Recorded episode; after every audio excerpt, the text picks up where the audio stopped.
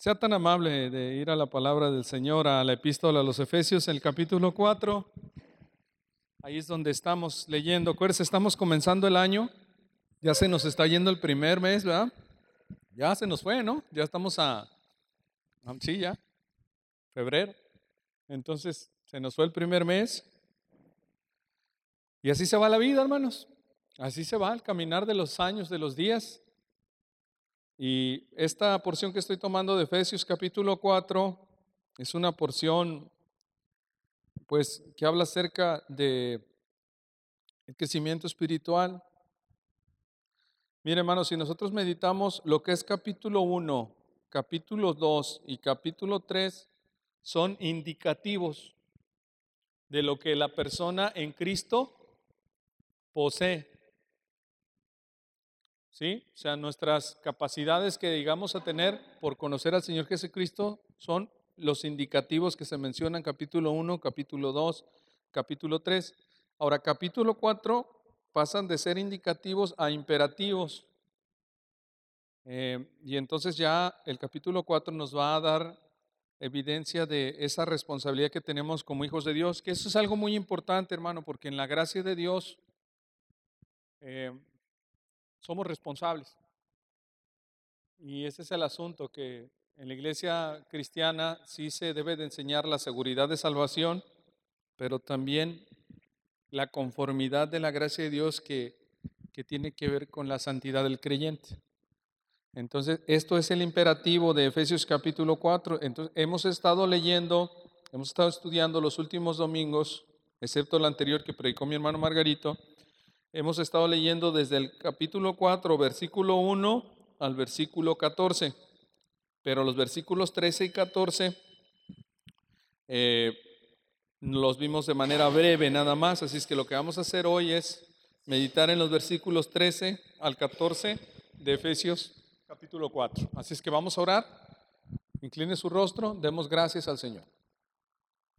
Señor Jesús, gracias por esta mañana y gracias porque nos amas, Señor. Gracias porque eres bueno. Nos da la oportunidad de estar aquí, Señor, en este día.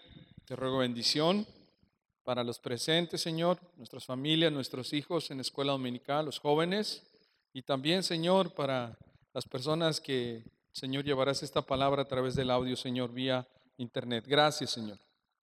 Te alabamos, Señor. Estamos tan agradecidos de tener esta oportunidad de recibir el alimento de vida. En el nombre de Jesús. Amén. Efesios capítulo 4, versículo 13 al 14. Dice la palabra del Señor, hasta que todos lleguemos a la unidad de la fe y del conocimiento del Hijo de Dios, a un varón perfecto a la medida de la estatura de la plenitud de Cristo para que no seamos niños fluctuantes, llevados por doquiera de todo viento de doctrina, por estratagema de hombres que para engañar emplean con astucia las artimañas del error. Dice el verso 15, sino que siguiendo la verdad en amor crezcamos en todo, en aquel que es la cabeza, esto es Cristo. Vamos a detenernos ahí un momento y vamos a meditar en estos textos que acabo de leer, empezando por el versículo 13 podemos ver el objetivo de todo creyente. Mira, hermano, en la vida cristiana nosotros vamos a reconocer y ser sinceros delante de Dios día a día de esa relación evidente que se manifiesta día a día, ¿verdad? Delante del Señor. Quien conoce al Señor Jesús tiene un deseo vivo en su corazón, ardiente en su corazón, de seguir creciendo, de seguir dando la gloria al Señor, de seguir involucrándose en la palabra del Señor. No olvide los versículos anteriores que hemos estado leyendo, que hemos estado nosotros meditando. Vea lo que dice el versículo 4, un cuerpo, un espíritu, como fuisteis también llamados en una misma esperanza de vuestra vocación. Un Señor, una fe, un bautismo un Dios y Padre de todos, el cual es sobre todos, por todos y en todos. Y posteriormente dijimos que tanto el versículo 7 en adelante hablan acerca de los dones. Entonces cuando llegamos nosotros al versículo 13 nos damos cuenta que hay ese deseo del creyente el objetivo del creyente de seguir creciendo, de seguir viviendo la vida cristiana, llegando a la madurez espiritual en este proceso que el Señor nos ha llamado. Y dice la palabra en el versículo 13, hasta que todos lleguemos a la unidad de la fe. Vaya que cuando empezamos a, creer en el Señor, cuando conocemos al Señor, somos bebés espirituales, pero se habla de un proceso del cual nosotros, ese objetivo es crecimiento espiritual hasta que todos lleguemos.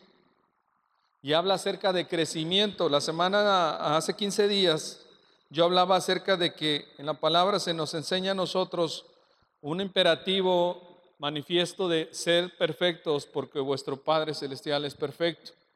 Y que esa perfección no está hablando de algo imposible de llevar a cabo, sino de crecer espiritualmente.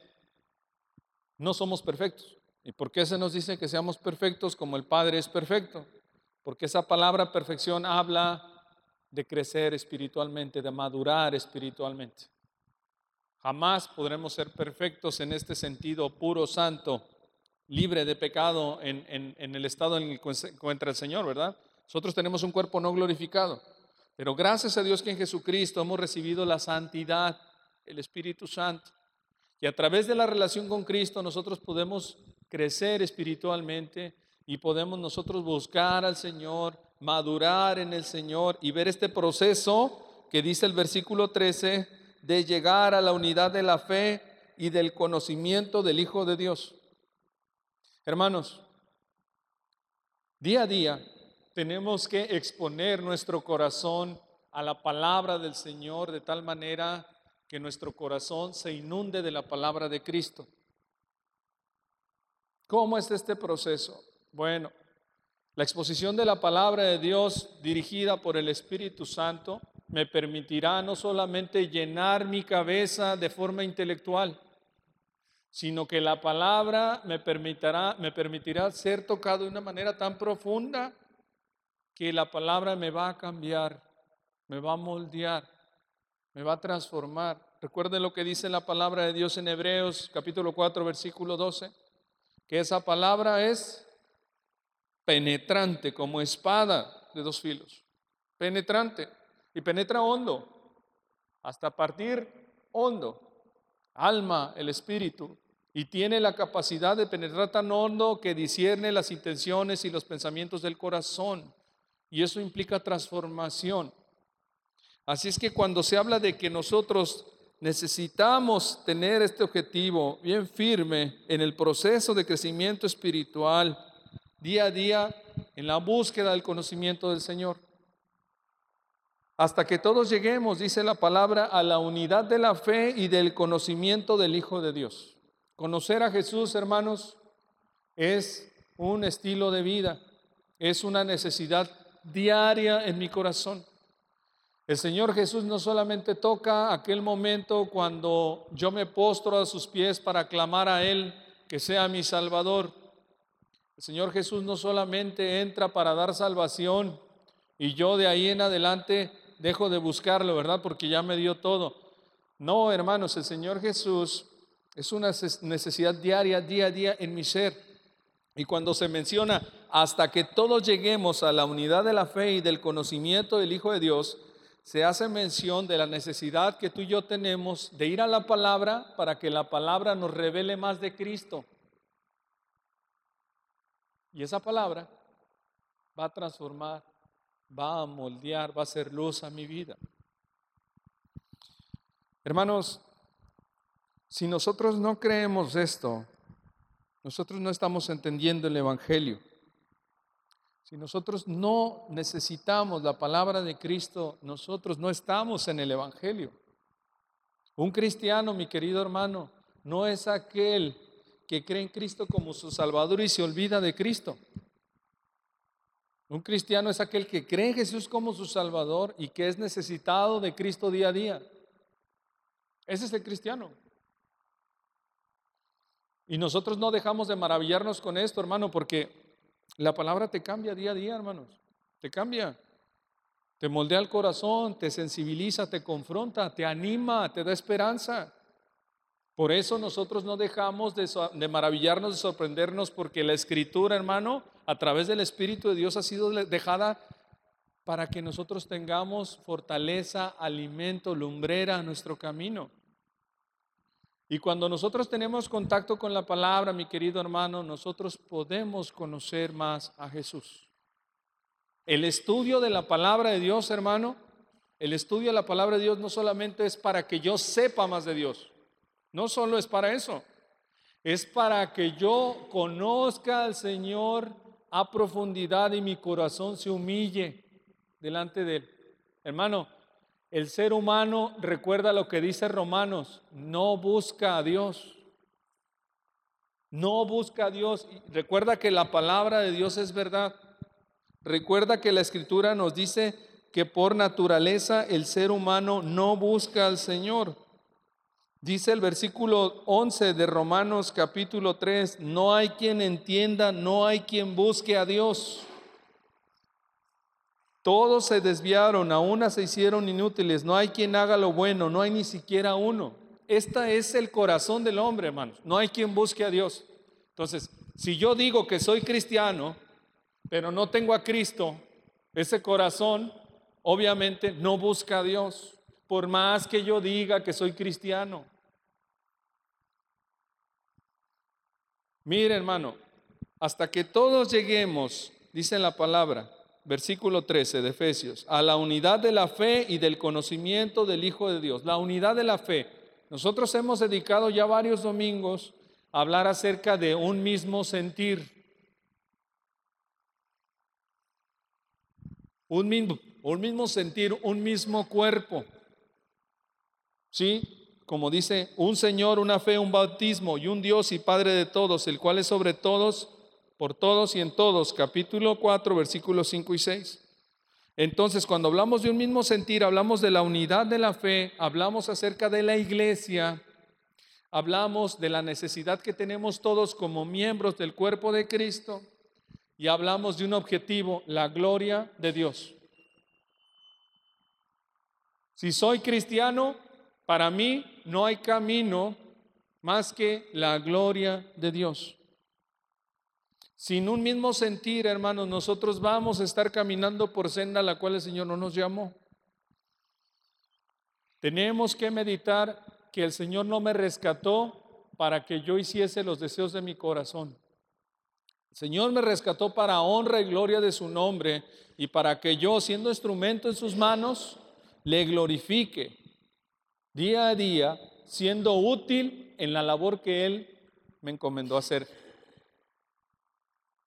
Así es que cuando pensamos, hasta que todos lleguemos a la unidad de la fe y del conocimiento del Hijo de Dios, nos damos cuenta que no es el pastor el único que se tiene que capacitar en la palabra del Señor. No es el diácono el único que se tiene que capacitar. No es el anciano el único que se tiene que capacitar. Es el hijo y la hija de Dios.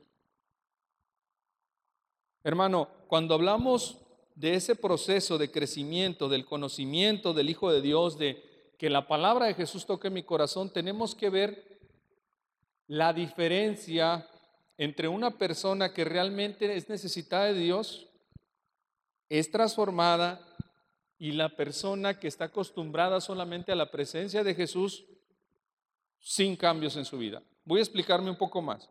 En la semana nuestros hijos están viendo el devocional del Evangelio de Lucas y entre los pasajes que estudiaron, ellos vieron el pasaje de Simón el fariseo y el Señor Jesús. Señor Jesús entrando a su casa a comer. Y dice la escritura que entonces cuando están allí en el hogar de Simón el fariseo, esta mujer entra a su casa quebrantada, llorando a los pies del Señor. Y dice la palabra del Señor sacando un perfume de alabastro, rociando sus pies, con sus lágrimas mojándolos y con sus cabellos lavándolos. Simón, dentro de sí, dice la palabra, comenta en sus pensamientos, si este hombre supiera qué mujer le está tocando, Él no lo permitiría. Y entonces el Señor Jesús, conociendo sus pensamientos, expresa diciendo, Simón, ¿verdad? Y voy a parafrasear un poco lo que dice el devocional. Dice, cuando llegué, tú no me lavaste los pies, pero esta mujer desde que llegué no ha dejado de hacerlo. Cuando llegué, tú no me besaste, pero esta mujer no ha dejado de hacerlo. Y empieza a hablar de lo que la mujer realmente estaba haciendo, apreciando, valorando la presencia del Señor. Entonces ahí podemos ver dos diferencias, hermanos. Conocer al Señor de Jesús, Jesús de verdad, o conocerlo solamente de forma intelectual sin un cambio. El fariseo sabía intelectualmente de Jesús, conocía que Jesús tenía poder, pero él no estaba dispuesto a reconocer ni abrir el corazón, ni humillarse delante de él. Sus palabras las tomaba solamente como las de un maestro, pero su corazón no se doblegaba como hijo de Dios, como Mesías. Si hubiera sido así, él hubiera tratado como correspondía y él estuviera igual de humillado como la mujer que estaba postrado a sus pies. Conocer al, al Señor, hermanos, conocer al Señor realmente día a día es algo maravilloso, pero doblega el corazón. No nos hace arrogantes conocer al Señor, hermanos. No funciona así. En la vida cristiana, cuando tú y yo conocemos al Señor, nos reflejamos en esa mujer pecadora que está derramando sus lágrimas, enjuagando sus pies, enjugando sus pies con sus cabellos, lavándoselos quebrantada. El Señor la despide y le dice, vete, tu fe te ha salvado. Conocer a Jesús, mis queridos hermanos, es una necesidad del corazón de cada uno de nosotros. Cuando hablamos de un crecimiento espiritual, estamos diciendo que yo comprendo que necesito conocer a Cristo día a día. Si quiero crecer espiritualmente, yo necesito conocer a Cristo. Cuando nosotros conocemos al Señor como nuestro Salvador, hay perdón, hay sanidad, hay restauración, hay algo que se llama justificación, regeneración, santificación. Todo eso ocurre en la vida interior del creyente. Pero eso es el comienzo, el comienzo de una nueva vida. Y de ahí empezamos nosotros a darnos cuenta el gran poder de Dios a su alrededor y en nosotros. El gran poder de Dios obrando. Así es que hermano, ¿Qué tan importante es para ti y para mí escuchar la palabra del Señor y ver, meditar qué cambios hay en mi corazón? ¿Qué tan importante es para ti y para mí dedicar tiempo a conocer más a Jesús? ¿Y qué estoy dispuesto a hacer para conocer más a Jesús? Ciertamente hay que tener cuidado cuando nosotros leemos la palabra de Dios, porque no se, no se trata solamente de llenarnos de conocimiento, sino que nosotros nos vamos a llenar de un conocimiento dirigido por el Espíritu Santo. Entonces, cuando leemos la palabra, hermanos, esa palabra va a tener dos enfoques. Uno, mostrarme a Dios, sus cualidades, sus atributos, para que Cristo sea el centro y yo tome el lugar que me corresponde. ¿Cuál es el lugar que me corresponde, hermano? De siervo. Si podemos ver lo que ocurre hoy en día, hermano, es que a la palabra se le ha dejado de dar prioridad. Hay más prioridades en las actividades que en el estudio de la palabra. Nótelo. Las iglesias que usualmente son eh, más atractivas hoy en día son iglesias donde hay más comodidades, donde hay más atracciones.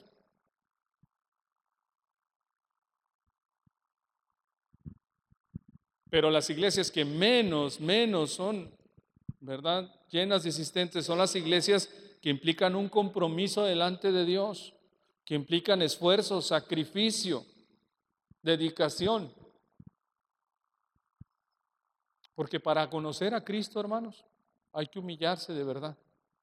Para ser tocados por Cristo, el corazón tiene que ser doblegado, tiene que ser humillado. No nos sentimos tranquilos, hermanos, cuando nosotros vamos a la palabra y nosotros no vivimos la palabra, ¿cierto? ¿Cómo voy a ser capaz de hablar y enseñar algo que no soy capaz de vivir? Es lo que muchos llegamos a pensar. Ciertamente tiene mucho de cierto. Sin embargo, un corazón quebrantado y humillado no desprecia al Señor. Y nadie es perfecto, solamente el Señor. Así es que aquí estamos con la necesidad de llegar a la unidad de la fe y de conocer más a Jesús. Y como dice la palabra, leemos el texto otra vez, hasta que todos lleguemos a la unidad de la fe y del conocimiento del Hijo de Dios a un varón perfecto. Nosotros tenemos una meta y es ser como Él. Nosotros tenemos un objetivo, conocer a Jesús y mientras le conozco mis pasos le dan la gloria. Nosotros tenemos un objetivo, dejar de verme a mí para ver a Cristo. El error es que estamos acostumbrados a vernos a nosotros y pensar no lo merecemos. No soy digno, no soy capaz, pero estamos cometiendo un error. Tenemos que verlo a Él, al Señor. Tenemos que ver su palabra, porque su palabra va más allá de mis intenciones, mis pensamientos, mis capacidades. Su palabra es capaz de tomarme y hacerme un instrumento de honra en sus manos, hermanos. Pero tengamos cuidado de cómo servimos al Señor. Tengamos cuidado también de cuando rechazamos al Señor. Hermanos, cuando la palabra nos dice algo, nosotros tenemos que confiar en la palabra. Cuando la escritura nos dice que nosotros tenemos que llegar a un objetivo, tenemos que crecer, nosotros tenemos que estar atentos y decir, sí Señor, yo quiero eso. Yo quiero eso para mí. Tenemos que dejar pensamientos negativos que no glorifiquen a Dios. Tenemos que dejar de pensar así soy, nadie me va a cambiar. Tenemos que pensar, yo quiero ser más como Jesús. Yo quiero llegar a este crecimiento espiritual, a este conocimiento del Hijo de Dios, a un varón perfecto. ¿A qué medida? A la medida de la estatura de la plenitud de Cristo. Entonces, hermano, conocer a Jesús desde la perspectiva de la mujer o del fariseo, Simón. ¿Dónde nos ponemos, hermanos? Porque Simón no estaba recibiendo bendición en su corazón. Simón estaba acostumbrado a escuchar las palabras del Señor, pero él no estaba siendo tocado por el Espíritu Santo. Y la mujer, que probablemente muchos ni siquiera se atrevían a relacionarse con ella, que consideraban pecadora, que tenía un mal testimonio, esa mujer estaba tomando la mejor decisión. Cierto que en el pasado hizo cosas horrendas por lo que nos dice las palabras de Simón, pero cuando una persona es sanada por Cristo, el Señor la levanta y le permite ser parte de su obra. Así es que hermano, hasta que todos lleguemos a la unidad de la fe y del conocimiento del Hijo de Dios a un varón perfecto a la medida de la estatura de la plenitud de Cristo, implica que la palabra de Dios toque tu corazón y el mío. Implica conocer a Jesús y creer por fe que esa palabra va a moldear mi corazón, el de mi familia. Hermano, escuche lo que le digo en Romanos. La gente no busca a Dios. No busca a Dios. Podemos estar aquí, hermano, y no buscar a Dios. ¿Por qué no busca a Dios?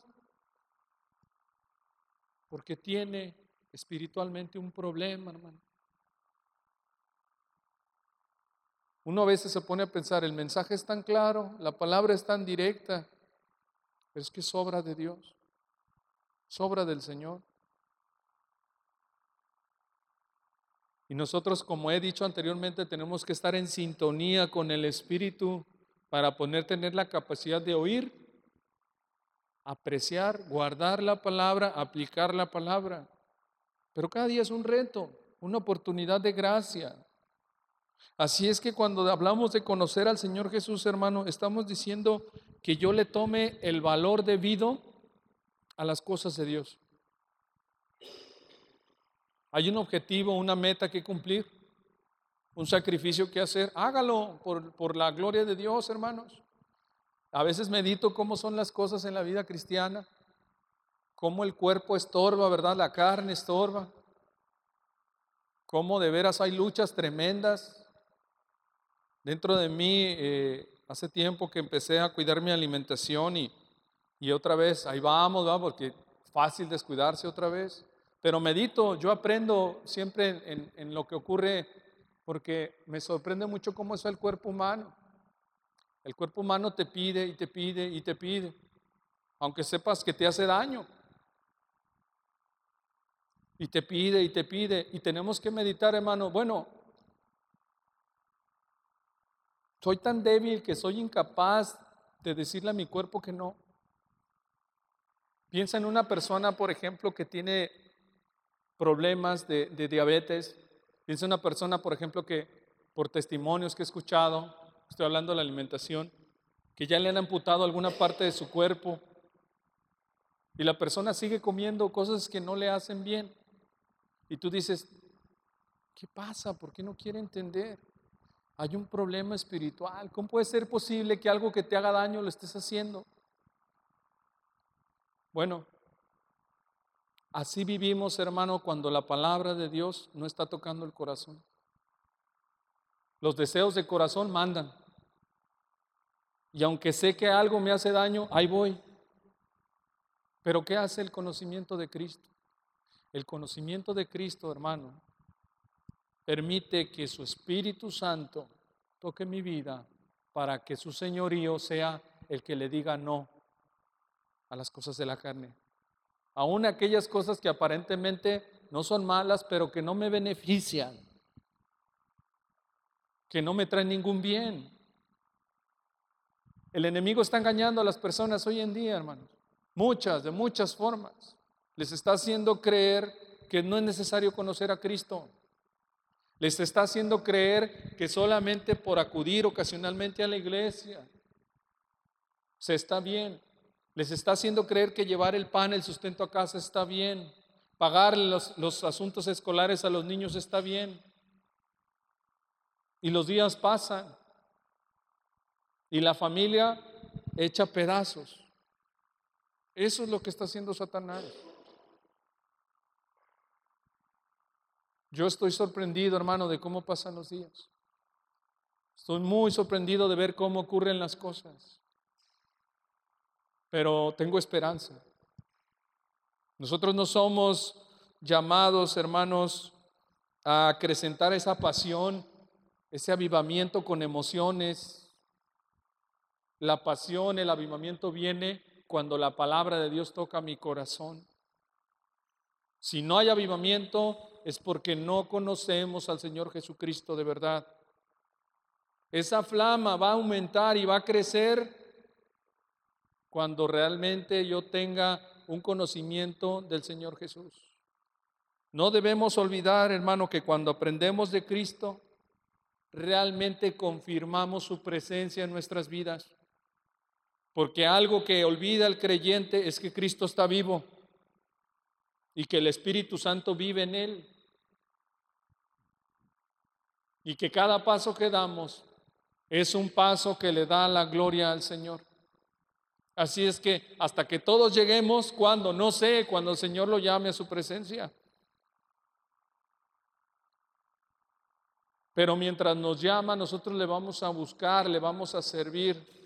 Pero ¿sabe qué hace el enemigo, mis queridos hermanos? El enemigo hace sentir al cristiano cómodo. El enemigo hace sentir al cristiano despreocupado. Y la pregunta es, ¿Será eso un cristiano? Dice la palabra de Dios, ¿por qué nosotros tenemos que conocer al Señor Jesús? ¿Por qué nosotros tenemos que tener un objetivo, una misma unidad de fe y un crecimiento espiritual así de un varón perfecto a la medida de la estatura de la plenitud de Cristo? Vea lo que dice el versículo 14. Para no ser ya, dice, para que ya no seamos niños fluctuantes. Eso significa nos hemos engañado. Para que nosotros no nos alejemos del camino. ¿Qué sentido tiene ser cristiano y no darle la gloria a Dios, hermanos? Ninguno. Ninguno. Hermano, cristiano significa que yo soy como Cristo. Por eso se les llamó así a los cristianos por primera vez en Antioquía, aunque se menciona que al principio lo hacían de forma despectiva, como forma de burla. Iban los cristianos, los que se parecen a Cristo, los cristitos. Pero después ese testimonio tomó mucha fuerza y era poder de Dios obrando, testimonio a través de sus hijos. Así es que cuando decimos soy cristiano, quiere decir que mi vida refleja a Cristo. Y estamos en un asunto, hermano. Hay cantidad de gente diciendo, no quiero ir a la iglesia porque conozco a muchos cristianos que se portan igual o peor que yo. Y el problema es que esta gente lo sabe y no se humilla. Ese es el problema. Y la cuestión es que tanto aquel que no viene como el que pone tropiezos, los dos están mal, porque los dos necesitan de Cristo, necesitan arrepentimiento y necesitan perdón. Piense, por ejemplo, en la oportunidad que tuvo Judas de escuchar al Señor tantas veces, de estar en contacto con Él, de ver sus milagros y la dureza de su corazón para entregarlo. Piense en eso. Él tuvo la oportunidad de conocer al Señor. Aunque soberanamente, como dice la palabra de Dios, se mencione como el hijo de la perdición.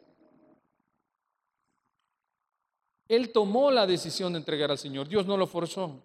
Él lo hizo libremente.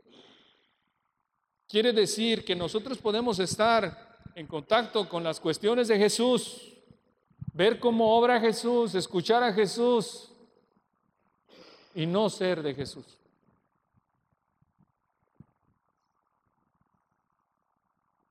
Tenemos que nosotros llegar al punto, mis queridos hermanos, de poder recibir la fortaleza de Dios, el conocimiento de Dios, de tal manera que nuestros ah, pasos de fe avancen y no quedarnos como niños fluctuantes, llevados por doquiera, por todo viento de doctrina.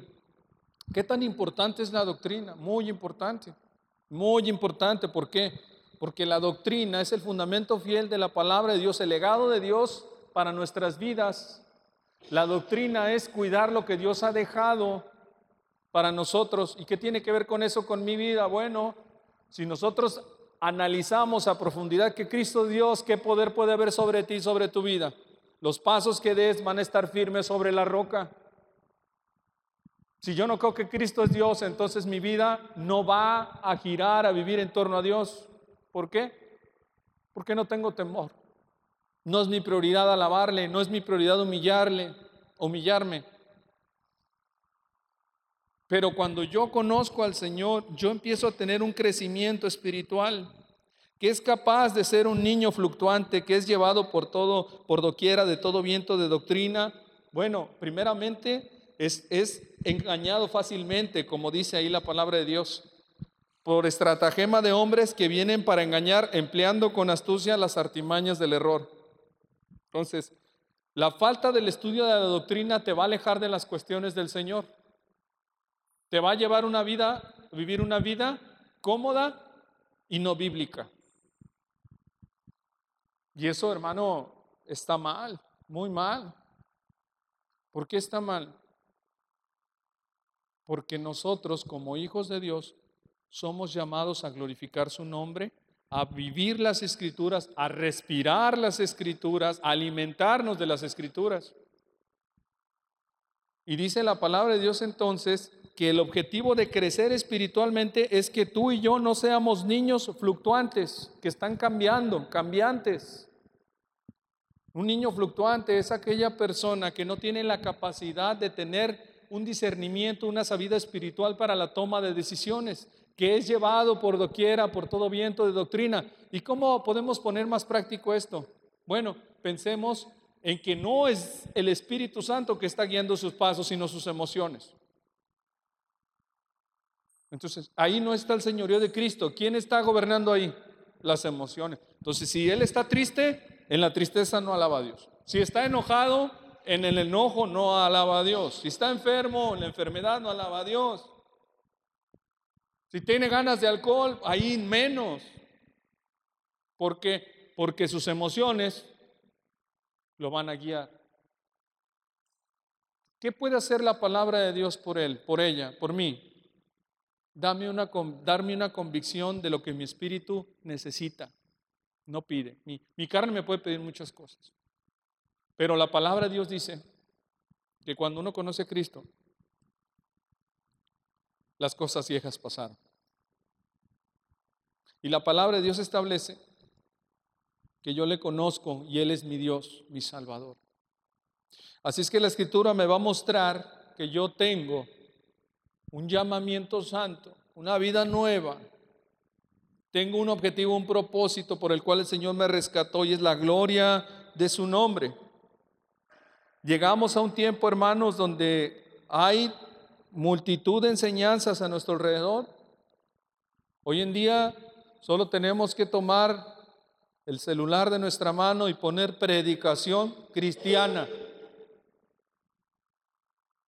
Y podemos estar escuchándolo todo el tiempo, pero la cuestión es, ¿qué tipo de enseñanza voy a permitir que entre en mi corazón? Y aún si es buena enseñanza, ¿qué tan dispuesto está mi corazón a humillarse ante una sana enseñanza? Porque hermano, sorprendidos estamos que nosotros podemos estar en un seminario bíblico y no ser cristianos.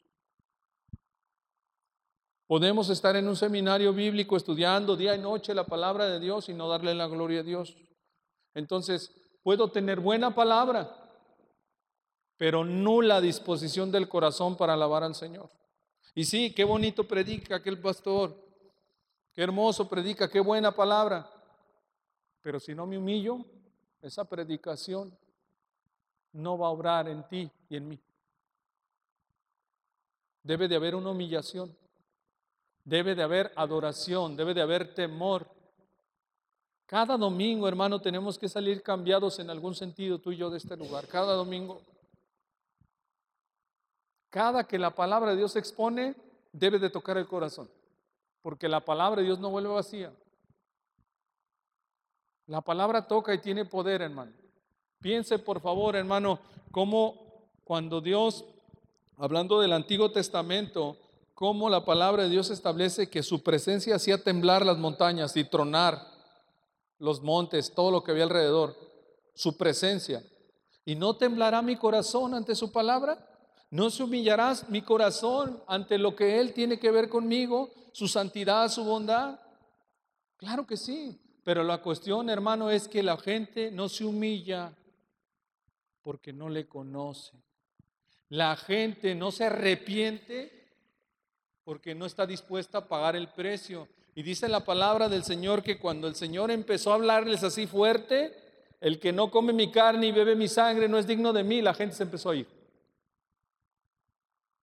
Se empezaron a ir. O sea, hay muchos que le siguen, pero a la hora del compromiso se van a ir. ¿Por qué? No están dispuestos. Y se fueron. Y es cuando el Señor les dice en el Evangelio de Juan, ¿ustedes también se quieren ir? ¿Y qué les dijo Pedro? ¿A dónde más iremos, Señor? Solo tú tienes palabras de vida eterna. No hay otro lugar a donde ir. Así es que si nosotros crecemos espiritualmente vamos a dejar de ser como niños fluctuantes, cambiantes. Está ocurriendo una situación hoy en día. Las personas conocen de Dios, se acostumbran a las cosas de Dios, pero no le dan la gloria a Dios. Y eso es falta de temor de Dios en el corazón. Las personas han escuchado y escuchado y escuchado sermones, saben doctrina. ¿Y qué pasa? Tienen un caparazón duro, tan duro, que piensan que son cristianos, pero no se sienten obligados a la humillación delante del Cordero. ¿Se da cuenta de eso, hermano? Esa palabra no transforma el corazón. Esa palabra es una palabra tomada como la de Simón el fariseo. Esa palabra es una palabra acostumbrada solamente a oír y a darle salida al otro oído. Esa palabra no es la palabra que se menciona en el crecimiento de Efesios 4, versículo 13, de tener un objetivo hasta que todos lleguemos a la unidad de la fe y del conocimiento del Hijo de Dios, a un varón perfecto, a la medida de la estatura de la plenitud de Cristo. Hermano, un niño fluctuante no solamente es engañado, sino que está yendo a los brazos de Satanás. Así. Está yendo a los brazos de Satanás. ¿Por qué? Porque cuando los enemigos entran a tu vida, cualquier enemigo que sea, te va a apartar del camino, te va a hacer que tropieces, te va a hacer caer, te va a hacer menguar. Y un niño fluctuante es fácil de engañar. ¿Cómo podemos engañar a un niño, al niño día? Muy fácil. Muy fácil. Así el enemigo engaña a las personas. Así entra una vida que aparentemente es piadosa cuando en realidad no es una vida que alaba a Cristo. Así se toman decisiones en la vida cristiana diciendo que aburrida es la palabra, Qué contento me siento hoy, pero si no has tenido alimento de la escritura, ¿cómo te puedes sentir contento? ¿Cuánto tiempo de oración? ¿Cuánto tiempo de alabanza? ¿Cuánto tiempo de meditación, de estudio a profundidad? ¿Cuánto tiempo? Ninguno. ¿Por qué estás contento? ¿Compartiste el Evangelio? ¿Te humillaste? ¿Pediste perdón? ¿Qué tipo de ofrenda de adoración le entregaste a Dios para que te sientas satisfecho? Y entonces es un comportamiento de contentamiento mundano. Estoy contento porque tengo dinero, estoy contento porque me fue bien en el trabajo, estoy contento por esto y lo otro, pero la gloria de Dios nula en mi vida. Entonces, cuando hablamos de conocer a Cristo, estamos hablando de que mi vida huele a Cristo. Mis palabras provocan hambre de Cristo. Mi carácter refleja que Cristo está transformando mi corazón. Mi objetivo, mis planes. Por ejemplo, veo a los jóvenes, los jóvenes crecen se dan cuenta que las presiones continúan, empiezan con los asuntos de la escuela y luego menguan en el camino en la iglesia y se acostumbra a decir, no, es que tengo mucha tarea, no voy a ir. Y yo pienso dentro de mí, no, pues deja que te cases, porque desde que me casé jamás he dejado de trabajar y de estudiar. Entonces te vas a enfriar. Siempre vamos a tener cosas que hacer. Y jamás tenemos que dejar de buscar la gloria de Dios. Sea lo que sea, si eres dentista, busca la gloria de Dios. Si eres maestro, busca la gloria de Dios. Aprende de las personas que viven para la gloria de Dios, obsérvalas. No veas las cosas materiales, trata de ver las cosas espirituales. Ve a Jesús. ¿Y qué ves en Jesús? una vida dependiente del Padre Celestial. Y dice la palabra de Dios entonces que no ser un niño fluctuante llevado por todo viento de doctrina, hermanos, las doctrinas, malas doctrinas me van a hacer que yo esté conforme. Hace años fui con el pastor Arturo a la Ciudad de México y estábamos en un lugar donde nos recibieron muy amablemente, en un auditorio ahí en la Ciudad de México, auditorio Banamex, y nosotros no conocíamos las personas que ahí nos invitaban, pero nos recibieron con amor. Y cuando nos invitaron al culto, eso parecía más una fiesta, un baile, que un tiempo genuino de, de temor y de adoración. Hubo una serie de 30 chistes más o menos en el sermón. Todos estaban eh, eh, deleitándose, alegres, contentos. Y unas dos porciones de la palabra y la gente estaba satisfecha. Y salieron contentos, todos gozándose. Y en mi corazón había una constricción de espíritu. Yo decía, ¿qué estamos haciendo? No podemos vivir así. No podemos vivir pensando que somos cristianos sin conocer a Jesús. No puedo yo acostarme en mi cama, dormirme y decir que soy cristiano si no le doy la gloria a Dios. Eso no es cristianismo, hermanos. Eso no es alabanza. Cuando hablamos de hasta que todos lleguemos, estamos pensando de este grupo de hermanos que derramaban su ser con todo y sus imperfecciones para que el Señor fuese exaltado. Creciendo, como dice el versículo 15, sino que siguiendo la verdad en amor, crezcamos en todo, ¿en quién? En aquel que es la cabeza, esto es Cristo. Hermano, le voy a compartir una herramienta muy útil para poder crecer en el Señor. Su tiempo devocional y un tema de interés en la vida cristiana adicional para crecimiento. Su tiempo devocional diario y un tema de interés adicional para crecimiento personal. Si a usted le gusta, por ejemplo, el área de la vida cristiana, que adicional a su tiempo devocional usted estudia algún tema en particular. Si a usted le, le apasiona, por ejemplo, panorama Antiguo Testamento, le apasiona estudios futuros, ¿sí? Le apasiona eh, la, iglesia, la, la eclesiología, la amarteología, el pecado, la antropología, el hombre, los pensamientos. Todo eso, hermano, va a tocar el corazón, me va a dirigir mis pensamientos. ¿Por qué? Porque aunque no es palabra de Dios, son porciones que Dios permite a hombres escribir para que yo dirija mis pasos en el camino. No sustituyen la palabra, pero nos guían en la palabra. Pero ¿sabe qué? Nos encontramos con un reto. A muchos mexicanos no les gusta leer. Sentimos que es aburrido, que es enfadoso. Y luego hay otro reto más, que Satanás estorba. Siéntese en la tele. ¿Y cuánto tiempo aguanta viendo la tele? El que guste. Y si más si le ponen unas palomitas, hombre. Sí, de verdad. Y, no, y bueno, ya cuando lleva varias horas, pues ya empieza uno a cabecear, ¿no? Es increíble. Siéntese a leer la Biblia.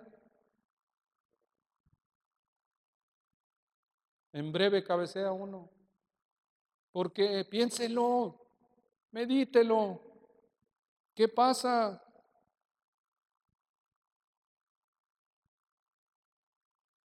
Es, es horrible eso, hermano, es terrible. Es terrible. Y a veces cuando vemos las películas esas donde viene el rapto, donde viene el Señor y se queda el pastor, se van muchos, se queda el pastor. Es cierto, hermanos. ¿Por qué? Podemos nosotros tener apariencias, podemos nosotros decir que somos cristianos, pero verdaderamente el que le da la gloria a Dios en su vida, ese tiene a Cristo, hermanos. Ese tiene a Cristo. ¿Cuál es tu crecimiento espiritual? Si pudiéramos decir, hermano, que estamos en una etapa de crecimiento espiritual, ¿en cuál estarías tú? ¿Y qué estás dispuesto a hacer para salir de ahí, hermano? ¿Qué estás dispuesto a hacer para salir, para conocer a Cristo? Podemos ser un anciano, un anciano de días, físicamente, pero un bebé espiritual puedo tener, su servidor tiene 19 años en la fe. Próximo mes voy a cumplir 20, si Dios permite. No, ya estamos en febrero. Este mes cumplo 20 años en la fe. 5 de febrero cumplo años en la fe. Pero de esos 20 años, ¿de qué tamaño espiritual estoy? ¿Un bebé espiritual? ¿Y cómo se mide la vida espiritual? Con tu vida, hermano. Medita, hermano, en eso. Medita. De tus pasos, ya ve que hay unos podómetros para medir los pasos. Si nosotros pudiéramos medir un podómetro que glorifique a Dios con nuestros pasos, ¿cuánto de esos pasos tiene la intención de glorificar a Dios? Y si los multiplicamos al mes y a los 20 años que tiene su servidor, para que al final de cuenta, Señor pronuncie, apártate de mí, nunca te conocí, hacedor de mi iniquidad. Jamás me importó, darle la gloria a Dios. Viví engañado y Satanás cumplió con su labor.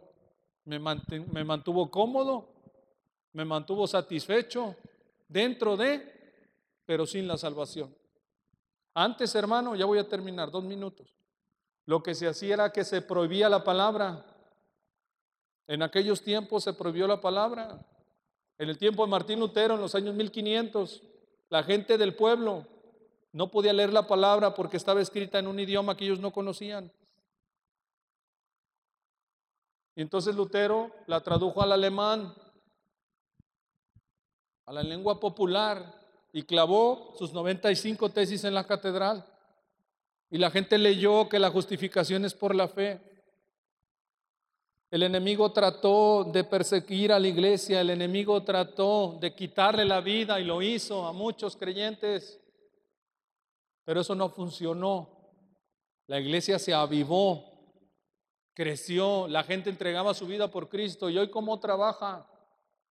Hoy permite que la gente venga a las iglesias que se acomode, que se acostumbre, que lea, pero que no entienda, que no se doblegue, que se acostumbre para que al final de sus días viva separado de Dios.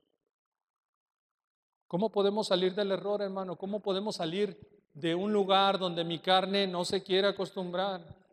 Con oración y con dependencia a la palabra de Dios. Así vamos a salir adelante, hermanos. Decía que los jóvenes no quieren, bueno, bueno, no quieren buscar al Señor en sus planes futuros porque probablemente esos jóvenes no sean cristianos. Pero con los adultos es igual. Si yo no veo a Cristo en mis planes, pues estoy diciendo que no quiero a Cristo. Si nada más veo a Cristo como parte de un estilo de vida ocasional, estoy teniendo una vida religiosa como anteriormente en la vida tradicional estábamos acostumbrados. Entonces, hermanos, crecimiento espiritual es lo que quiere Dios para usted y para mí. Crecimiento espiritual es conocer a Jesús. Crecimiento espiritual es permitirme que la palabra tenga contacto en mi corazón y que su palabra abunde en mí todos los días, todos los días, todos los días. Crecimiento espiritual, hermano, es una necesidad que todas las ovejitas tienen. Todas tenemos necesidad de crecimiento espiritual. Jamás vamos a decir, ya no te necesito, Dios. Se sigue aprendiendo y se sigue aprendiendo, pero con el objetivo, hermano, de que mi corazón se humille más. Ese es el conocimiento de la palabra, hermano. Si no tengo tiempo para Dios, es que estoy endurecido. Si supiéramos quién le tiene que rogar a quién, de verdad, nosotros de verdaderamente estuviéramos ya quebrantados ahora. Por eso probablemente Pablo hablaba, os ruego, os ruego, con rogativas, amorosamente. Incline su rostro, hermano, vamos a orar. Señor Jesús, le damos gracias por tu palabra, Señor, gracias por, por este tiempo, Dios, donde la unidad de la fe y del conocimiento del Hijo de Dios es para nosotros una bendición, Señor. ¿Quién de nosotros es perfecto, Señor? ¿Quién de nosotros no comete errores?